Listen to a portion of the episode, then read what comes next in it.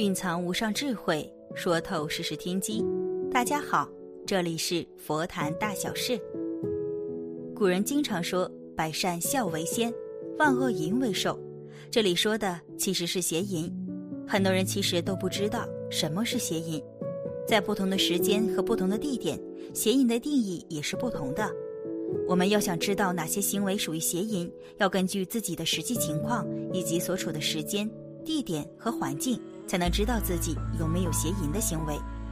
佛教禁止众生邪淫，并不是要众生禁欲，而是要众生不可邪淫。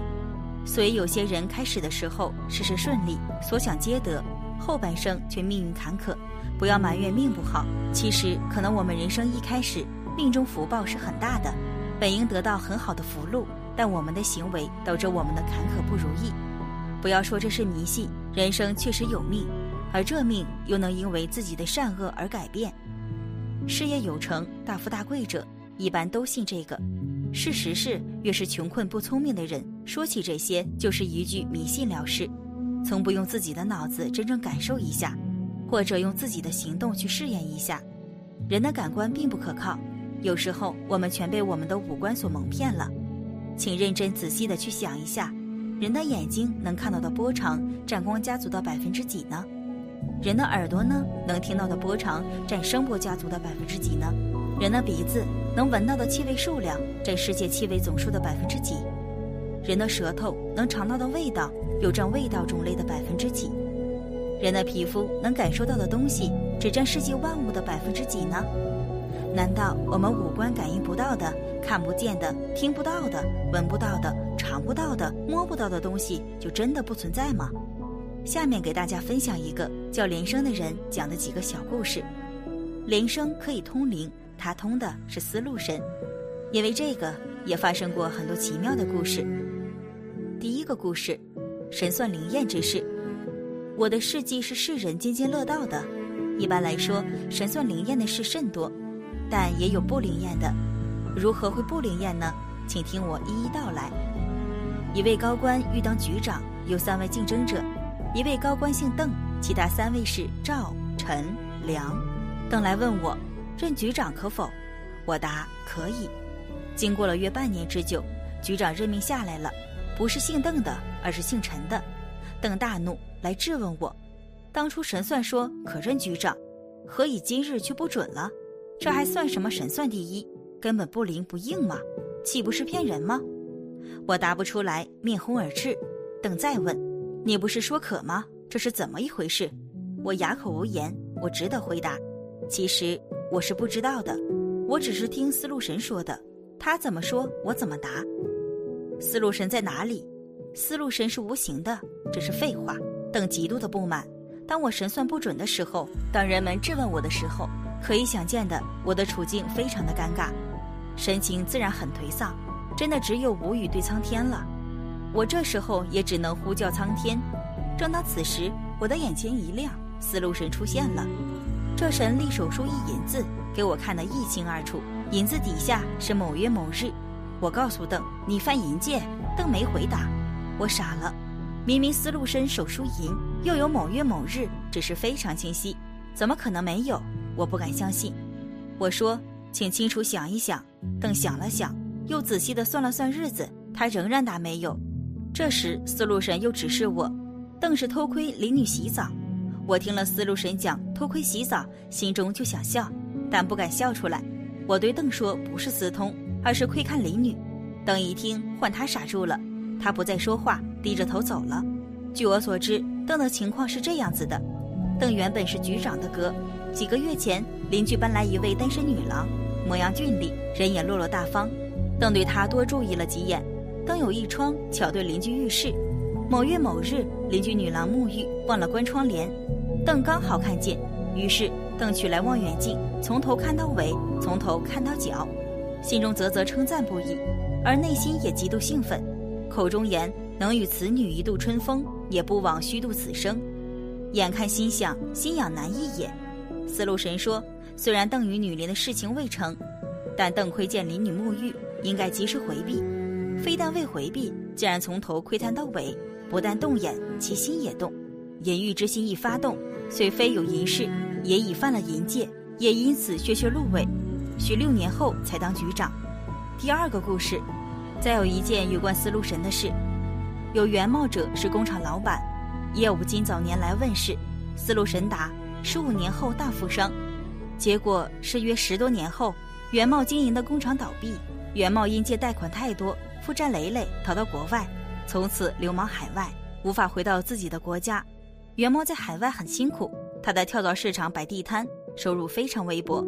他也当建筑工人，他原本是工厂老板，如今却在屋顶上爬来爬去，结果建筑不是内行，被人辞退。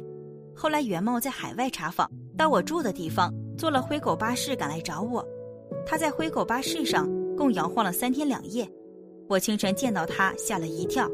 昔日的原貌西装，笔挺油亮的头发，出门有黑色大轿车，有司机及秘书。今天的原貌，一头灰白发，不修边幅，一件破夹克，皱纹爬满脸，风尘仆仆，一副潦倒的模样，壮志可怜。我请他进屋内，倒了一杯热牛乳给他，又请他吃了面包。原貌问。思路神说：“十五年后我会成为大富商。如今现在几年了？”我反问他。袁茂用手指算了算，刚好十五年。袁茂说：“你神算不灵了。”我回答不出来。袁茂一脸的委屈及无奈，问：“怎会不准不灵呢？”袁茂说：“当年我的工厂做得最辉煌的时候，也曾请你到工厂来看风水地理，依照你的意思改正了缺点的地方，也曾请你神算。”你说十五年后一定大发，十五年后是人生的最高峰，如今正好十五年后，我潦倒如此，你怎么说？我没有办法，只能说我再帮你算算，如何算？怎么算？他似乎有点火大。我闭上眼，竟然看见思路神左右手各牵了一个小孩，谁的小孩？我问思路神，思路神答：元茂的水子灵。我知道了，元茂在这十多年中伤了生。所以有两个水子灵，我说元茂，你伤了生。元茂答：罪有那么重吗？思路神摇头，用手指向虚空，虚空中出现一座尼姑庵，一位娇美年轻的比丘尼走了出来，左右手各牵刚刚的那两名小孩。这下我明白，我说元茂，你真的胆大包天，你侮辱比丘尼，那两名水子灵是比丘尼的，是吗？这回换元茂，额头有汗水，我叹气。佛寺中有佛，有菩萨，有金刚，有护法。比丘、比丘尼是清净的修行人，如果去引诱之，这是罪加万倍的。你行为不检，引比丘尼，这是何等重大的罪业！径直潦倒，其来有自。他又问我，我以后怎么办？发誓持戒，列出你的姓名八字，签上你的名，对天地立下誓言，焚文书告于天地，从今忏悔前过，以后举止动念，务必战战兢兢。完全不涉及邪淫，永断孽根，重新走回正路。不只是如此，以后心存善念，时时以口或传善劝人勿淫邪。经云戒邪淫，得五增福，也可避三途恶道之轮也。力图自振。元茂听了，微微称是。我送走元茂，希望他永远自新。犯淫戒的人会丧失了地位，败坏了名誉，耗散了资财。好淫的人多病，容易衰老，不能长寿，在影响上社会唾骂。仇怨深结，最终是名誉受损。